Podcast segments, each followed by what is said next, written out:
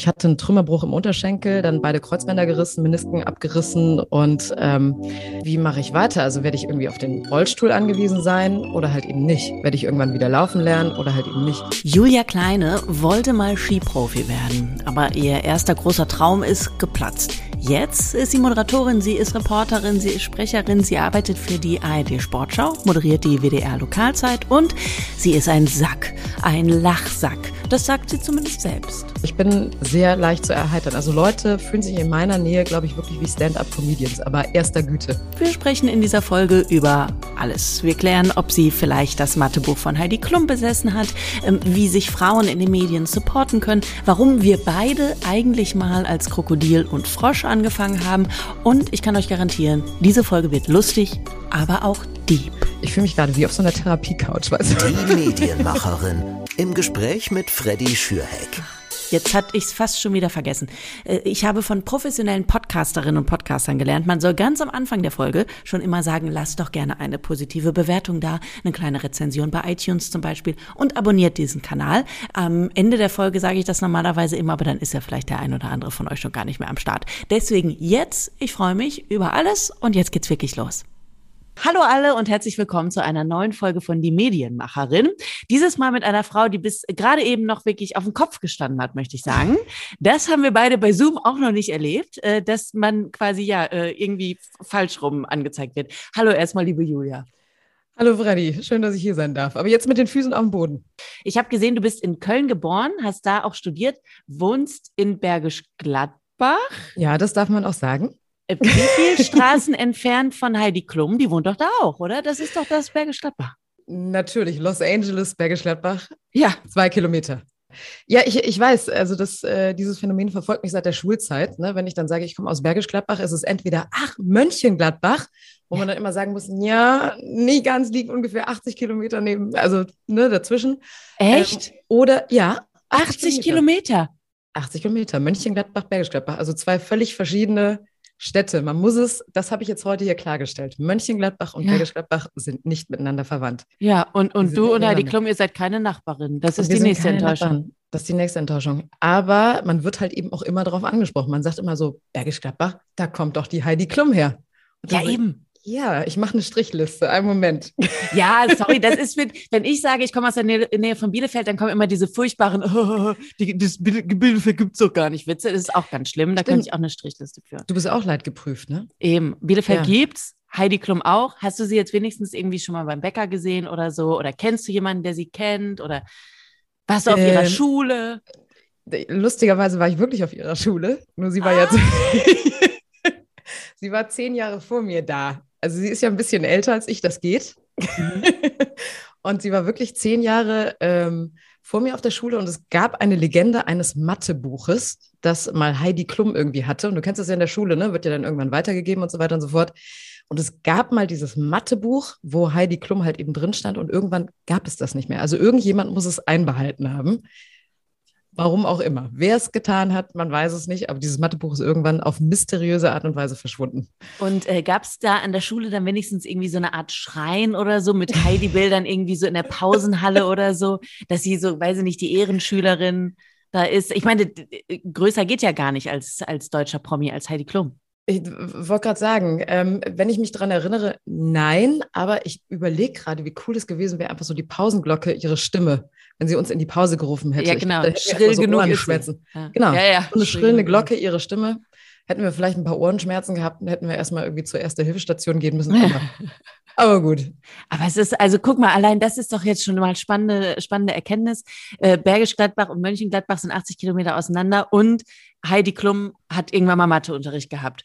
Auch das sind ja irgendwie Faktoren, die man in diesem Podcast mitnehmen kann. Wahnsinn. Äh, Außerdem habe ich über deine Jugend auch noch eine Erfahrung gemacht. Ich habe so einen alten Fernsehbeitrag von dir gefunden, wo oh du Gott, vorgestellt worden bist als Lokalzeitmoderatorin. ich glaube 2013 oder so war das, ne? Also ist schon ja. ein bisschen was her. Wir, wir ähm, waren erst Weltmeister. Erst waren wir Weltmeister und dann war ich in der Lokalzeit. Also das 2014 war die Reihenfolge. Genau.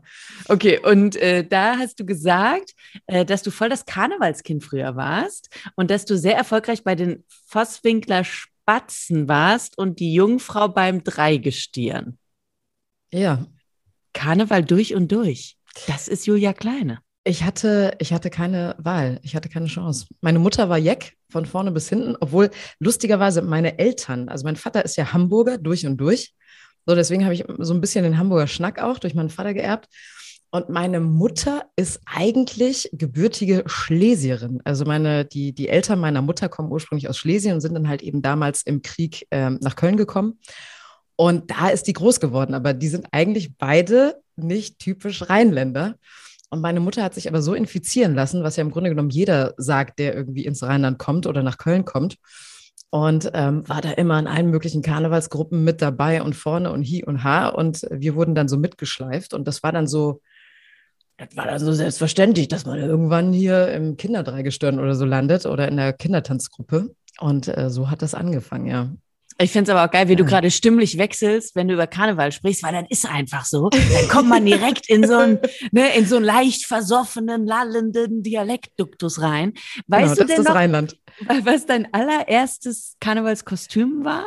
Du, du, meinst, was ich so bewusst mitbekommen habe? Ja, oder, oder was meine Bildern Mutter mir, oder so. Äh, ich glaube, es war, aber das fand ich auch eigentlich noch ganz niedlich. Es war ein kleines Krokodil.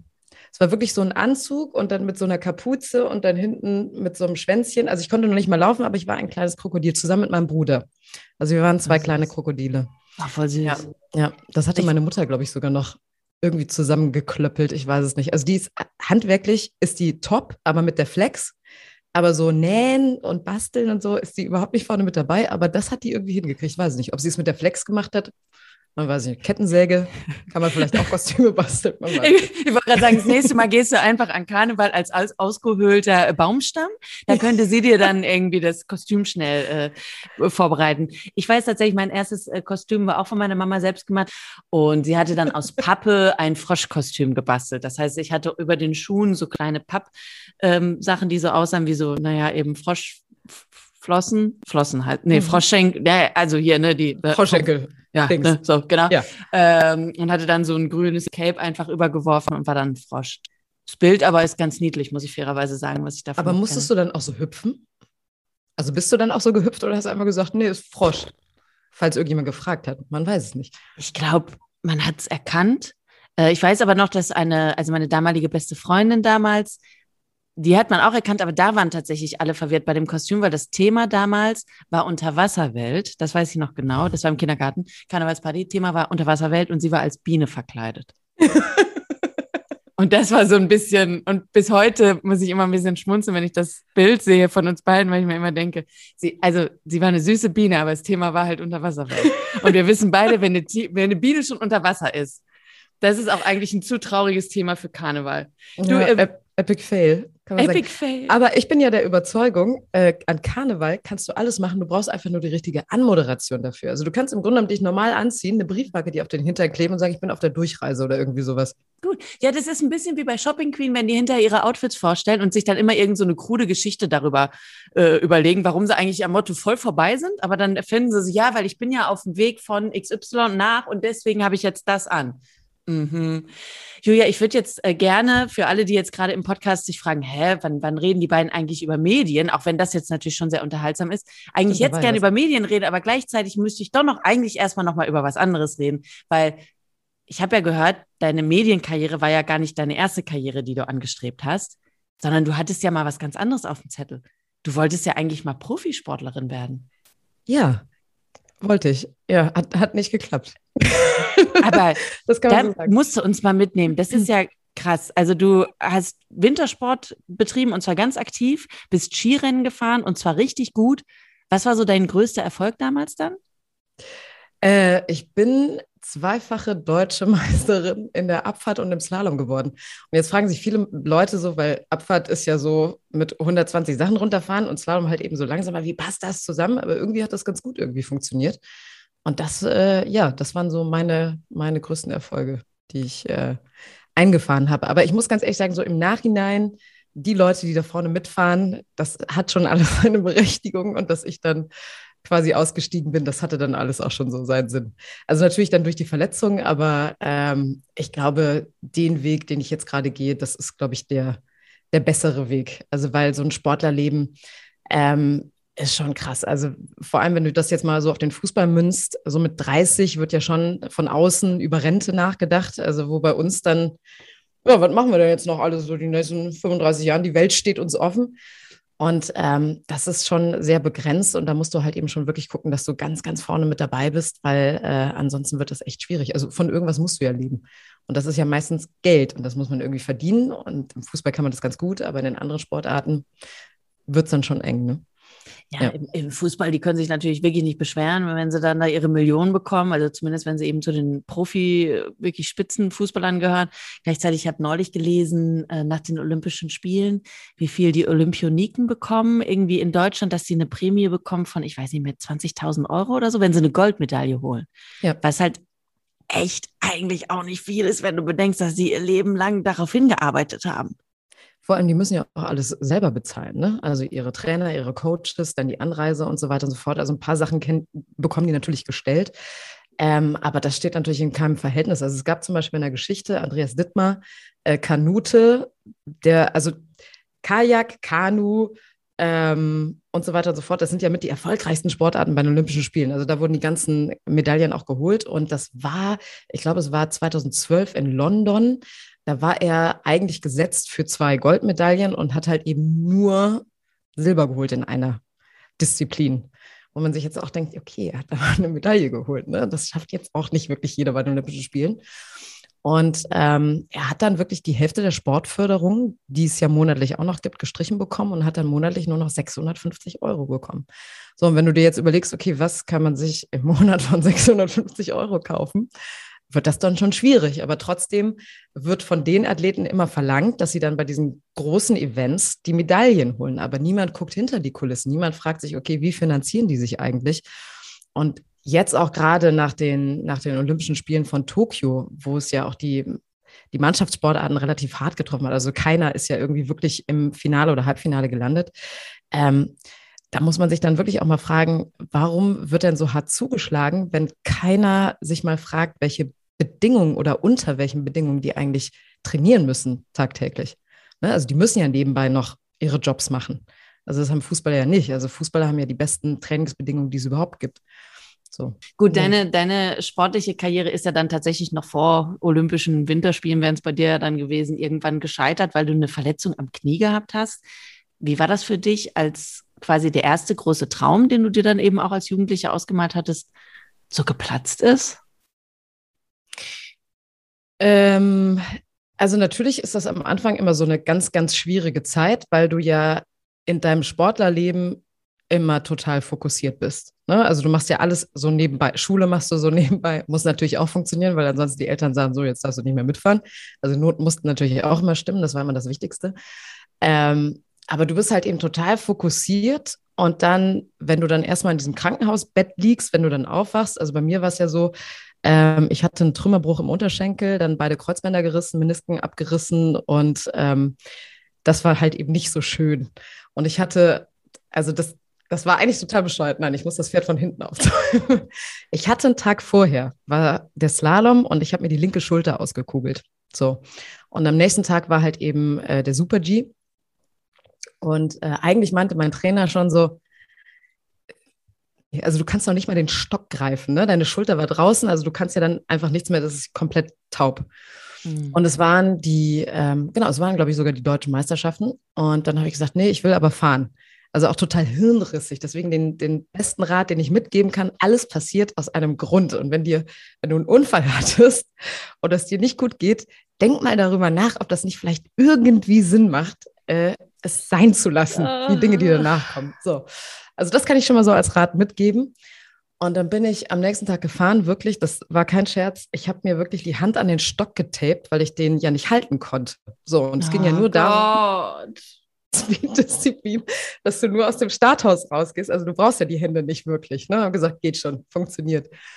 Und dann war aber schon so diesig und ich habe irgendwie den Boden nicht richtig gesehen. Dann kam der Sprung, den habe ich dann auch noch irgendwie falsch einge... Also so eine Verkettung an unglücklichen Zuständen. Und dann ist es immer gut, wenn du stürzt, dass deine Skier aufgehen. So, und links hat das gut funktioniert, rechts war es eher ungünstig und dann habe ich halt eben so alles mitgenommen, was so ging. Das Problem war dann auch noch bei dem Sturz, bin ich halt eben auf dem Stock gelandet mit dem Solarplexus und war dann halt eben auch, auch weg. So, also ich hatte keinerlei Körperspannung. Ansonsten hätte ich das vielleicht noch irgendwie auffangen ja. können. Und ähm, nee, das war einfach, das war betreff dumm gelaufen. Ne? So, das glaube ich so Jerry of the Day. Musst du unbedingt mal die Seite abonnieren bei Instagram. So war das bei mir. Oh ähm, Gott. Auf jeden Fall lange Rede, kurzer Sinn, um deine Frage zu beantworten. Ich konnte am Anfang auch zum Beispiel meine komplette linke Seite nicht so wirklich ansteuern. Ne? Also du weißt auch nicht, was ist da alles kaputt gegangen. Ähm, das wie wieder. Also man hat ja auch gewisse Ängste, weil ich hatte auch gerade das Sportstudium angefangen an der Sportschule. Die Eignungsprüfung hatte ich geschafft, die man auch bei Vox sieht. Und ähm, wusste halt eben nicht, kann ich das überhaupt weitermachen? Also wie, wie ist das eigentlich? Und deswegen stand dann erstmal so dieses, diese Sportkarriere gar nicht im Vordergrund, sondern eher so dieses, wie mache ich weiter? Also werde ich irgendwie auf den Rollstuhl angewiesen sein oder halt eben nicht? Werde ich irgendwann wieder laufen lernen oder halt eben nicht?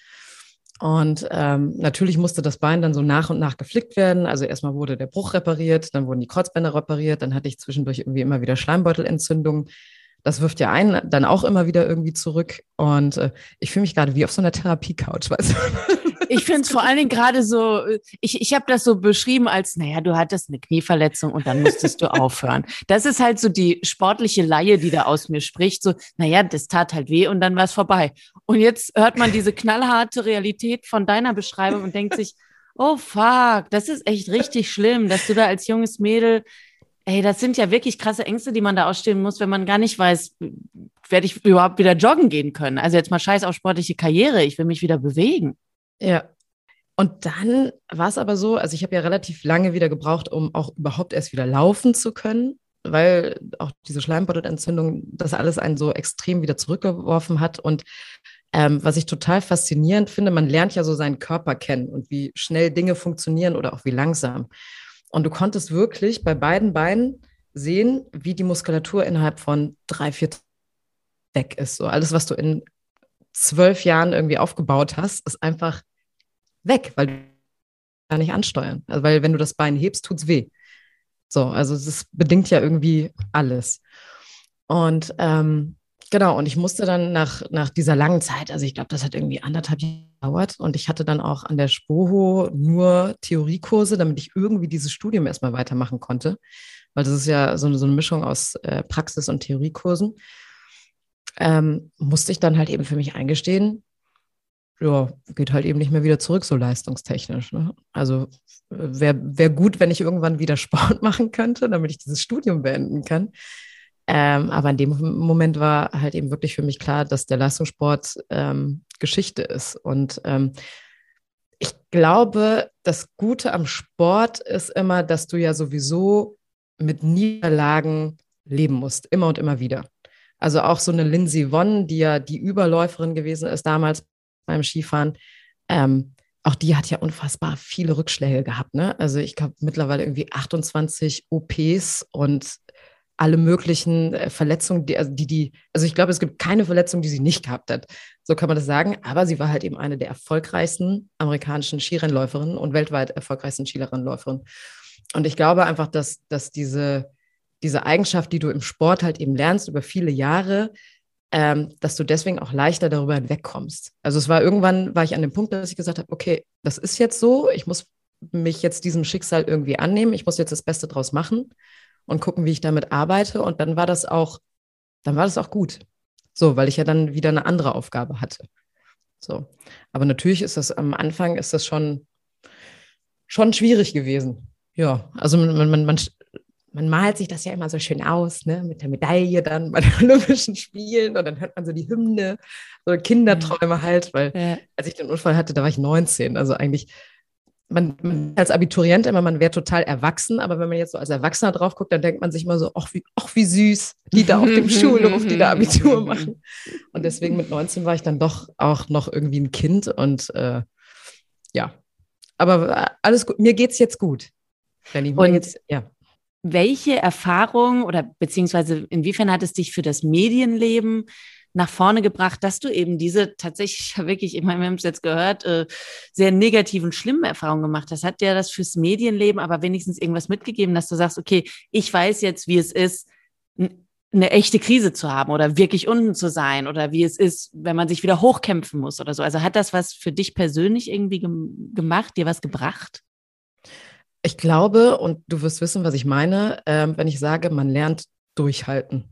Man lernt in der Tasche beiß, äh, ballen, äh, auf die Zähne beißen und durchhalten. Also das, das kann man so fürs Medienleben äh, mitnehmen. Ich möchte das jetzt, oh Gott, die jungen Medienmacherinnen und Macher, ich möchte die Medien nicht schlecht machen, aber man muss halt eben schon viele Hürden auch überwinden und man, man muss halt eben wirklich für seine Sachen auch kämpfen. Ich glaube, das kann man so als als Überschrift mitgeben. Aber alles positiv natürlich auch. Ja, irgendwann steht man dann oben auf dem ja. Treppchen und kriegt die Goldmedaille für seinen genau. letzten Artikel oder so. Ähm, du hast das ja stimmt. tatsächlich, wenn du jetzt auch sagst, du hast ja an der Sporthochschule in Köln ähm, studiert, wo ja viele Medienmacherinnen und Medienmacher auch studieren. Das heißt, du hattest ja im Prinzip da dann schon die perfekte Kombination eben aus deiner Leidenschaft Sport und dann eben aber Plan B, der Journalismus. Wann ähm, war denn für dich wirklich klar, ich möchte ins Fernsehen. Ich möchte vor die Kamera auch gehen. Ähm, also das war eigentlich nie so wirklich klar. Also mein Vater war ja auch Sportjournalist, also der war von der schreibenden Zunft. Ich habe den immer Bleistiftpirat genannt. Und er hat damals für äh, Kölner Stadtanzeiger und Express auch geschrieben und war auch begleitend bei der Tour de France mit dabei. Also der war mit so einem Bulli unterwegs, hat auf einer Matratze geschlafen, hat für den Express die einzelnen Strecken abgefahren, hat geguckt, okay, damals noch die Zeiten Jan Ulrich, äh, Lance Armstrong, wer könnte hier jetzt irgendwie ähm, die, die besseren Chancen haben. Und ähm, so bin ich halt eben auch damit groß geworden. Also ich war irgendwie ganz klein und habe jetzt nicht dann Biene Maya geguckt, sondern wir haben uns halt eben alles Mögliche angeguckt. Europameisterschaften, Weltmeisterschaften, äh, Fußballspiele, so alles, was es gab. Also im Winter, wenn den ganzen Tag Wintersport läuft, dann sind mein Vater und ich halt eben am Stiesel und gucken halt eben den ganzen Tag irgendwie Wintersport, wenn es natürlich möglich äh, ist. So. Und ähm, genau, und so habe ich dann im Grunde angefangen, dass ich mit meinem Vater immer, ich wollte immer so mit auch so kleine Artikel schreiben, weil mein Vater hat das ja auch so gemacht. Und dann ähm, hat das angefangen in der Schule. Dann war ich irgendwie Schülerpraktikantin hier bei der Bergischen Landeszeitung und habe dann auch äh, da am Spielfeldrand gestanden und so kleine Artikelchen dann auch irgendwie geschrieben. Also so ging das dann irgendwie los. Und ähm, ja, warte, genau, dann habe ich Abitur gemacht und war dann auch so wie der übliche Weg. Man ist dann in der Schülerzeitung irgendwie mit involviert und so weiter und so fort. Und ähm, dann kam das Studium. Dann habe ich während meines Studiums äh, konnte ich ein Volo absolvieren bei einer ganz kleinen Klitsche. NRW TV hieß das, damals noch Giga. Das war so eine ganz kleine Klitsche, da durfte man alles machen. Also ich habe selber gedreht, ich habe selber geschnitten, ich habe äh, hinter der Kamera gestanden, ich habe vor der Kamera gestanden, ich habe Senderablaufredakteur gemacht, also irgendwie mal alles. Ja. Ähm, und irgendwann meinte dann einer von den Produzenten da so, oh, das vor der Kamera, das funktioniert ja irgendwie ganz gut. Und ich so, ja, fühlt sich auch irgendwie gar nicht so schlecht an. Also es war jetzt nicht ja, so, dass ich gesagt habe, ich muss jetzt unbedingt Moderatorin werden, sondern ich mhm. war eher so darauf aus, dass ich gesagt habe, oh, ich will tolle Geschichten erzählen. Ich will tolle, tolle Menschen porträtieren, ich will tolle Geschichten erzählen. Und dann hat das irgendwie, so, so bin ich vor, vor die Kamera gelandet. So. Und zack, warst du da. Ist man da, genau. Warst du da. Und dann eben WDR-Lokalzeit, haben wir gerade schon gesagt, seit 2014. Du hast mal äh, gesagt, dass du so ein Lachsack bist oder dass sich deine Freunde auch mal als Lachsack bezeichnen, weil du so sehr viel lachst. Und ich merke es ja auch jetzt hier, du bist ja. die ganze Zeit am Grinsen. Ist das ein Problem, wenn man wirklich on point sein muss im Fernsehen, dass man doch mal kurz so einen kleinen Lachflash bekommt vorher? Ja, man, manchmal ist das so. Manchmal ist das so. Du musst mal darauf achten, ähm, die WDR aktuellen Nachrichten, ähm, die geben ja am Ende dann immer in die, in die Lokalzeitnachrichten ab um 18.09 Uhr. Ne? Und ich weiß nicht, wer sich das immer überlegt, aber es endet immer mit irgendeiner so Nonsens-Oftmals oder irgendeine so Nonsensmeldung äh, von irgendeinem so Brauereifest oder keine Ahnung was. Oder auf jeden Fall, es ist jedes Mal so lustig und ich muss mich jedes Mal so zusammenreißen, wenn dann irgendwie Sven Lorik oder Jens Olesen dann rübergehen in die Studios, weil ich dann immer ich, ich kann nicht, ich kann gerade nicht. Das ist einfach so lustig, was da immer zum Ende kommt. Äh, äh, da musst du wirklich, musst du wirklich mal drauf achten. Und ähm, also das bricht mir manchmal wirklich das Genick, aber ich bin sehr leicht zu erheitern. Also Leute fühlen sich in meiner Nähe, glaube ich, wirklich wie Stand-up-Comedians, aber erster Güte. Wirklich allererst. Die denken wirklich so, morgen mache ich Karriere als der. Ja, wirklich. Du gibst mir das auch gerade voll das gute Gefühl, dass wir voll die gute Zeit zusammen haben. Aber in Wirklichkeit bist du einfach nur ein Lachsack. Du bist bei jedem so. Das ist ja fast jetzt schon eine Enttäuschung. Aber ähm, nein, du bist witzig. Ja, ja, ja. Pff, das kannst du jetzt jedem erzählen. Ähm, jetzt, äh, warte, jetzt muss ich jetzt, jetzt bin ich selbst durcheinander hier. Jetzt muss ich nochmal komplett äh, hier. Pass auf, ich äh, verfolge dich natürlich im Fernsehen, ne? Wie gesagt, man, man sieht dich ja, an dir kommt man ja nicht vorbei. Und äh, gleichzeitig folge ich dir natürlich auch schon seit längerem auch bei Instagram. Und ich finde es äh, sehr schön, wie viel coole Looks du auch immer anhast im WDR-Fernsehen. Frage mich aber doch manchmal als Frau, also ich bin ja nun mal Moderatorin beim Radio, das ist ja das Angenehme, ne? Auch wie ich jetzt hier sitze, ungeschminkt und es ist völlig egal, weil dich sieht ja keiner. Und bei euch frage ich mich manchmal, ob es mich vielleicht irgendwann so ein klein bisschen nerven würde, dass ich dann so lange brauchen würde in der Maske, während die Männer einmal abgepudert werden, ab in den Anzug und fertig. Und bei Frauen ist dann so, okay, wie sitzt das Kleid? Ist es zu kurz? Ist es zu lang? Ist es zu eng? Ist es zu weit? Sieht sie dann schwanger aus? Oder sieht sie dann zu, zu dünn aus? Oder weißt du das alles? Nervt dich das manchmal? Ja, also das, das kann man wirklich sagen. Ähm, also manchmal hast du ja so eine Nachrichtenlage, ähm, zum Beispiel als Erdogan nach Köln gekommen ist oder ähm, jetzt die Veröffentlichung des Gutachtens der katholischen Kirche, da weißt du nicht so richtig, was in der Sendung so auf dich zukommt. Naja, also Erdogan sollte zu Besuch kommen in der Moschee. Und dann hieß es, ja, wir haben den Polizeipräsidenten bei uns im Studio ähm, zum Gespräch und so weiter und so fort. Und dann kam aber die Nachricht, um 19 Uhr gibt er noch eine PK. Und da war eigentlich relativ schnell klar, der Typ wird jetzt nicht gleich bei uns hier im Studio stehen. Und ähm, leider hatte keiner für einen Plan B so wirklich gesorgt. Dementsprechend haben wir dann die erste Viertelstunde so gefreestylt. Kennst du wahrscheinlich auch so, Plan B ist nicht so, ist nicht so ja, nötig. Also. Ähm, und da ist es dann halt eben wirklich so, dass ich mir manchmal wünschen würde, dass die Maskenzeit um einiges schneller geht, weil du halt eben, also als Frau sitzt du einfach mindestens eine Dreiviertelstunde in der Maske, das ist so. Ähm, und in einer Dreiviertelstunde kann sich einfach so viel ändern und du also ich weiß nicht, wie es bei euch ist, aber äh, wir haben unten in der Maske immer so ein, so ein Telefon stehen und wenn es halt eben wirklich High Life ist, dann wirst du halt eben auch unten die ganze Zeit angerufen. So, wir haben jetzt dieses und keine Ahnung was. Du kommst aber nicht dazu, irgendwas zu ändern, weil du ja unten keinen Computer hast. Also ja. das ist das vom Nachrichtenwert her manchmal echt anstrengend und nervig, dass du dann halt eben nicht sofort reagieren kannst, sondern du musst dann erstmal warten, diese Maskenzeit bis du dich dann wieder irgendwie auf das Programm konzentrieren kannst. Natürlich ist es auch schön, ne? man wird einfach so fertig gemacht. Darum muss man sich dann nicht kümmern. Ne? Um alles andere muss man sich kümmern, um das muss man sich nicht kümmern. Und äh, dann kann man sich wieder dahinstellen. Ähm, aber manchmal ist es schon nervig, wenn vor allem so diese Nachrichtenlage komplett explodiert. Ähm, du hast ja eben auch natürlich auch schon viel über, über Sport berichtet. Wir haben ja gerade auch schon über deine Anfänge an der Sportschule und so gesprochen. Ich habe gesehen, du hast auch für Eurosport über die Winterspiele 2018 berichtet, über die Olympischen Winterspiele. Mhm. War das so für dich bisher so eins der Highlights in deiner Karriere? Ja, klar. das war großartig. Das war 16 Tage quasi äh, bezahltes Hobby.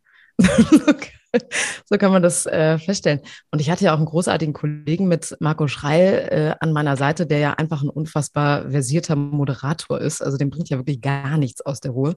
Weil du hast das ja gerade auch festgestellt, auch beim Sport, ne, eine Minute vor Halbzeitpause schießt irgendjemand ein Tor und das komplette Spiel dreht sich.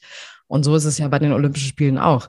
Also du hast dann immer deine Favoriten und auf einmal kommt da so ein No-Name und springt an denen vorbei im Skispringen zum Beispiel. So, was, was heißt das dann? Oh, können wir dann die Gäste überhaupt noch einladen? Also, ne, auch so eine Nachrichtenlage, die dann wiederum explodiert. Aber das war, das war wirklich großartig und äh, ich hoffe auch irgendwann mal vor Ort mit dabei sein zu dürfen und mit vor Ort irgendwie Bericht zu erstatten. Wie ist das eigentlich als Frau im Sportjournalismus? Ist das hart, weil ich stelle mir vor, dass doch viele Bereiche, vor allem eben so Fußballberichterstattung, doch sehr männerdominierend sind. Ja, da arbeiten auch hauptsächlich Männer. so, kann man das, sagen. Äh, ist das hart? Also ich, ich werde immer gefragt, äh, Frauen- und Sportjournalismus, ist das überhaupt noch ein Thema? Und dann sage ich immer, ja, solange es ein Thema ist, ist es auch ein Thema. Also ne, wir sind ja noch lange nicht an dem Punkt, wo, wo das normal ist, in Anführungsstrichen, dass einfach Frauen und Männer im Sportjournalismus arbeiten. So. Ähm, das ist ja auch, ich finde, glaube ich, das ist noch ein relativ langer Prozess, weil der Mensch ist ja ein Gewohnheitstier. Und ähm, Neulernen ist einfacher als Umlernen. Also etwas, etwas dazulernen oder es irgendwie anders machen und so weiter und so fort. Und das kannst du ja nicht machen. Also wenn sich etwas irgendwie seit, seit Jahrzehnten so festgefahren hat, Strukturen, das aufzubrechen, ist ja einfach unfassbar schwierig. Und ich habe manchmal so das Gefühl, dass vor allem der Sportjournalismus so die letzte Bastion der Männer ist, wo man noch so männlich sein kann. Ne? Das ist unseres, das kann uns nicht genommen werden. Was, glaube ich, Männer auch so brauchen. Äh, ich bin ja jetzt evolutionstechnisch nicht so wirklich bewandert, aber ich glaube, äh, dass, dass, dass Männer einfach sowas was brauchen. Das haue ich jetzt einfach mal so raus. Also ich, ich brauche das zum Beispiel nicht als Frau. Ich weiß nicht, wie andere Frauen denken, aber gut. Ähm, und natürlich muss man sich dann auch behaupten. Ähm, aber ich glaube einfach, und die Erfahrung habe ich bis dato gemacht, ähm, wenn man hartnäckig bleibt, wenn man durchhält, wenn man auch ab und zu die Faust in der, in der Tasche ballt und wenn man mit Leistung überzeugt, das merken die ja relativ schnell. Also ob du eine Luftpumpe bist oder nicht, das ist ja auf jedem Bereich so, ne? ob du was kannst oder nicht kannst. Und ähm, das ist das, was ich beim, bei jungen Sportjournalistinnen halt eben nochmal mitgebe. Ähm, ja, du, durchhalten, Zähne zusammenbeißen. Äh, natürlich ist es manchmal nervig, wenn man irgendwie jeden Tag sich immer wieder neu rechtfertigen muss. Ähm, bestes Beispiel, ich hatte mal, ich habe ja mal bei einem Sportsender gearbeitet ähm, und ich war so mein erster Tag. Und ich möchte kurz betonen, ich bin ja wirklich mit Sport groß geworden, auch durch meinen Vater. Ne? Also ich kannte, ich kannte sie alle, auch die damaligen äh, Leute, ohne jetzt irgendwie arrogant klingen zu wollen. Das ist auch immer schlimm das auch immer so rechtfertigen, ne? dass man sagt so, ja, ich, ich kann da so. Ähm, und mein erster Tag und dann musste ich irgendwie eine Offmatz zusammenschneiden, Schalke-Training, ähm, irgendwie sowas, 45 Sekunden. Und ich weiß noch, wie ich dann da weggehe von dieser Insel, wo der CVD halt eben sitzt und dann auf einmal pfeift er mich so zu, aber wirklich so in dem Ton, so. Und ich so, denke ich so, meint er mich oder was? so, ne? Und gehe dann halt eben wieder zurück an diese Insel und dann sagt er zu mir, Schalke sind übrigens die mit dem blau-weißen Trikots, ne? Und ich denke so, danke. also da, diese Erfahrung macht man natürlich auch. Ja.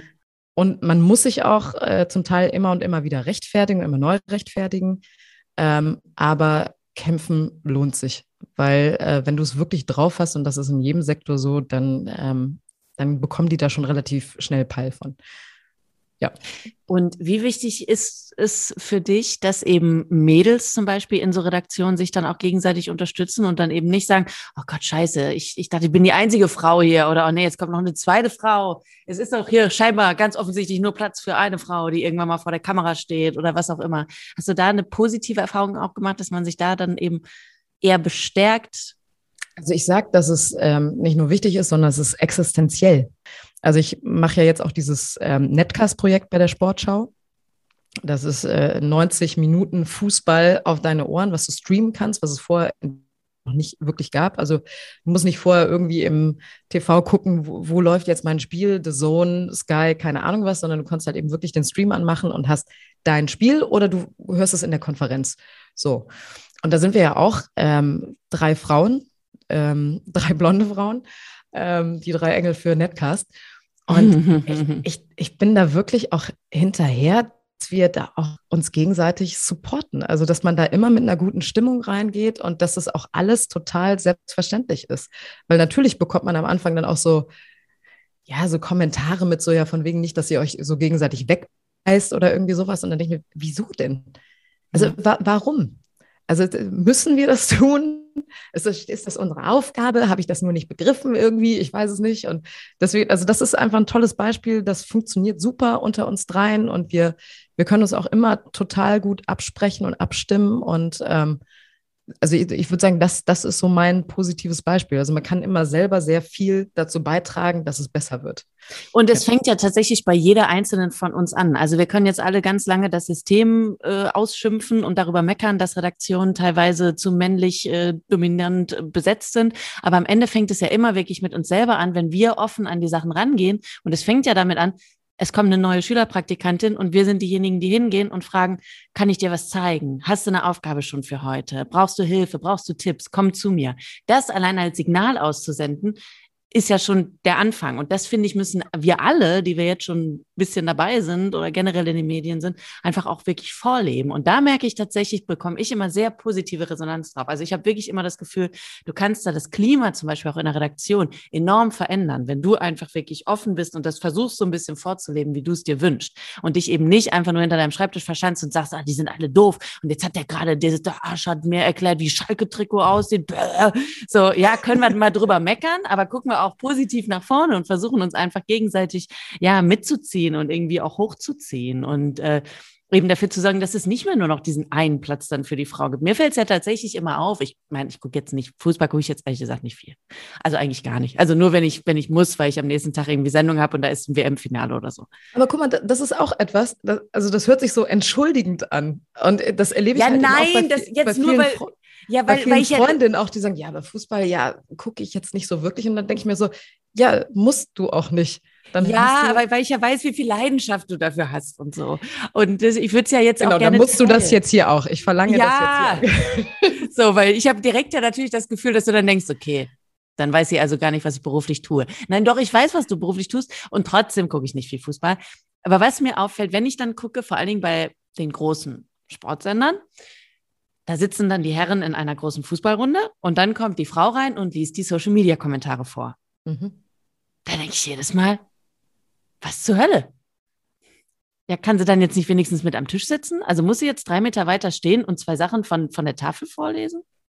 Ähm, ja, also da bin ich, da bin ich ganz deiner Meinung.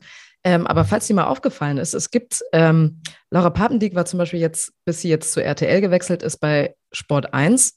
Und da hatte sie ja in dieser Talkrunde, war sie der Host. Also es gibt immer nur diese Extreme. Also entweder du bist der Host oder du bist das Social Media Girl.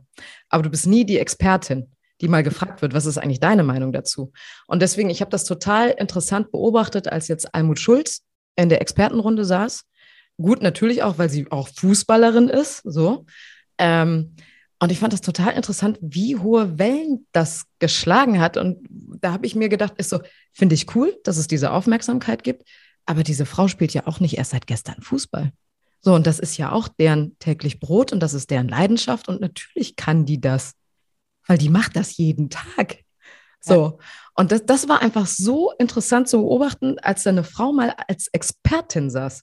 Nicht als Host, nicht als Social Media Girl, sondern als Ex Expertin. Weil das war wirklich ein Novum. Und das fand ich gut und das fand ich auch super. So. Also ich war auch, das war ja bei der Europameisterschaft dieses Jahr, für alle, die es nicht gesehen haben. Ich fand die Almut auch super. Ich war ein großer Fan von der Almut. Hat mir sehr gut gefallen, die Almut. Aber ja, vielleicht kommen wir wirklich irgendwann an den Punkt, wo es einfach nichts Besonderes mehr ist, wenn die Frau die Expertin ist. Ähm, ich habe bei dir im, im Netz, als ich dich gestalkt habe, auch gesehen, du hast mal gesagt, eine Quote ist schön und wichtig. Frauenquote, ne, generell so ein Unternehmen. Aber was ist mit den Mädels, die nicht mal zur Schule gehen dürfen? Und auch da versuchst du ja tatsächlich, dich einzubringen und jemanden zu unterstützen. Wie machst du das genau? Also natürlich ist es schwer hinzufahren und dann zu sagen, hier kommt die deutsche blonde weiße Frau und äh, verteilt Geld und alles wird super und so weiter und so fort. Das wollen die auch gar nicht und das finde ich auch völlig in Ordnung. Natürlich kann man mal anstreben und sagen, man fährt da irgendwie mal hin und guckt sich das Ganze an, das ganze Projekt aber dann auch, ne? weil ich möchte ja auch nicht ein Ausstellungsstück äh, betrachten, sondern das ist, ich, ich versuche einem Menschen eine Chance zu geben, etwas aus sich zu machen, was ja natürlich nicht gegeben ist, einfach aufgrund der finanziellen Situation. So, und wenn ich, wenn ich mit dem Beitrag, den ich da monatlich leiste, und natürlich bekommt sie dann auch äh, zu Geburtstagen etwas von mir, aber das ist, sind dann nicht irgendwie Geschenke, weil das, das ist dann auch schwierig da vor Ort, sondern ich unterstütze sie mit Schulmaterialien. Das braucht sie ja immer. So, sie geht zur Schule, braucht Schulmaterialien und so kann ich sie halt eben auch am besten irgendwie unterstützen. Natürlich dann auch den, den monatlichen Beitrag, den ich da leiste. Wir schreiben uns Briefe hin und her, wir tauschen halt eben Fotos aus. Und äh, sie ist ja mittlerweile auch ein bisschen gewachsen seit 2014. Also das ist jetzt auch eine, eine junge Frau mittlerweile geworden ähm, mit, einem, mit einem guten Ziel. Und ähm, wenn, wenn ich da helfen kann, dass ein Mensch eine Chance für sich, also das Beste aus sich zu machen, das Beste aus sich rauszuholen, weil diese Anlagen sind ja da. Es sind ja einfach nur die äußeren Umstände, die das irgendwie verhindern. Und wenn ich da helfen kann, dass diese äußeren Umstände besser für dieses Mädchen werden, warum nicht? Also dann, warum sollte ich das nicht tun? Und ich, ich, ich kann das, ich möchte das, ich mache das jetzt auch nicht aus reiner Eitelkeit. Ähm, sondern einfach, weil das für mich so ein Grundbedürfnis war, da irgendwie zu helfen. Also ich hatte vorhin ein Gespräch mit äh, einer der Geschäftsführerinnen hier aus einem Büro in der Nähe von, von Bergisch Gladbach. Das ist ja auch schon äh, Ewigkeiten her und die hatte mir das Projekt dann irgendwie so auch näher gebracht. Und so bin ich da dran gekommen und habe gesagt, cool, wenn ich helfen kann, warum nicht? Dann mache ich es gerne. So. Voll die gute Sache. Ja. Du sag mal jetzt zum, zum Schluss unseres Podcasts noch ein Tipp. Sind wir schon am Ende? Den du, Krass. Tatsächlich. Ja. Auch wenn es total schön ist, mit dir zu sprechen. Wir machen einfach, aber ich bin mir ja gar nicht sicher, wie du es wirklich findest, weil ich habe ja schon gehört, du lachst ja über alles. Deswegen weiß ich gar nicht, bist du wirklich gut gelaunt oder ist das einfach wieder. nur dein Alltagsgesicht? Ja, guck, schon wieder. Wenn, wenn du jetzt so rückblickend dir selbst oder eben auch anderen Medienmacherinnen einen Tipp geben könntest für den Start im Medienbusiness, welcher Tipp wäre das? Ich finde das immer so toll, wenn so Leute so schlagfertig sind und sofort wie aus der Pistole geschossen antworten können. Ich brauche einen Moment zum Nachdenken, muss ich ganz Das ist aber jetzt auch authentischer, ehrlich gesagt, dass du kurz noch nachdenkst und ja, nicht ne? den Kalenderspruch äh, runterratterst. Warte, Moment, ich gucke mal ganz kurz auf meinen Kalender. ähm, ich lese da so ein Buch mit ganz vielen Zitaten. Ähm, das Wichtigste ist für junge Medienmacherinnen und Medienmacher, dass man für sich das findet, was einen erfüllt. Weil ähm, ich habe das ja gerade gesagt bei 2018, ich habe bezahltes Hobby gehabt. So, also das hat mich komplett erfüllt und das war auch so eine Zeit, wo ich gesagt habe, ja genau deswegen mache ich das, wegen solcher Momente. Und ähm, wenn man wirklich einen, einen Willen hat, wenn man wirklich ein Ziel hat, dran arbeiten, auch hart arbeiten, ähm, sich nicht alles zu Herzen nehmen, was da so passiert, ähm, sich treu bleiben, ähm, und dann wird man da, glaube ich, auch schon einen ganz guten Weg für sich finden. Ach genau, und authentisch bleiben. Ganz, ganz wichtig, authentisch bleiben. Weil alles andere, alles andere wird irgendwann, ähm, kommt irgendwann zurück und dann negativ, sagen wir mal so. Guck mal, das hast du jetzt richtig schön gesagt. Und es waren sogar sehr, sehr viele äh, gute Tipps. Da könnte man einen ganzen Kalender draus machen. Julia, das hat sehr, sehr viel Spaß gemacht mit dir. Das war mir eine große Freude. Ich bin wirklich gespannt, wann wir dich dann vielleicht tatsächlich auch wieder bei den Olympischen Spielen sehen. Vor Ort dann für die, für die Sportschau oder so. Wir werden die Augen offen halten. Ich äh, danke dir. Ich danke dir, dass ich hier dabei sein durfte. Es war äh, unfassbar toll. Es war unfassbar lustig, auch wenn ich viel lache, aber es war wirklich sehr, sehr lustig und äh, ich bedanke mich nochmal, dass ich dabei, dabei sein durfte. Es war eine schöne Reise von uns beiden, gestartet als Krokodil und als Frosch hin zu zwei Medienmacherinnen, die wir jetzt sind. Das wird aus Fröschen und Krokodilen. Leute, das hat richtig Spaß gemacht mit Julia Kleine. Falls ihr mehr wissen wollt zum Thema Sportjournalismus und Sportmoderatorinnen-Dasein, dann hört doch gerne mal die Folge mit Lea Wagner. Die war tatsächlich dieses Jahr bei den Olympischen Spielen in Tokio vor Ort und hat für die Sportschau berichtet. Ähm, falls ihr mehr wissen wollt zur Sporthochschule Köln zum Beispiel und zu dem ähm, Journalismus, Sportjournalismus-Studiengang da, dann hört doch mal bei denen in deren Podcast rein. Radio Spoho heißt der, gibt's auch überall da, wo es gute Podcasts gibt. Und ich war tatsächlich in einer Folge auch schon zu Gast. Jetzt nicht wegen meiner sportlichen Expertise, sondern eher wegen meiner professionellen Labersack-Daseinsgeschichte.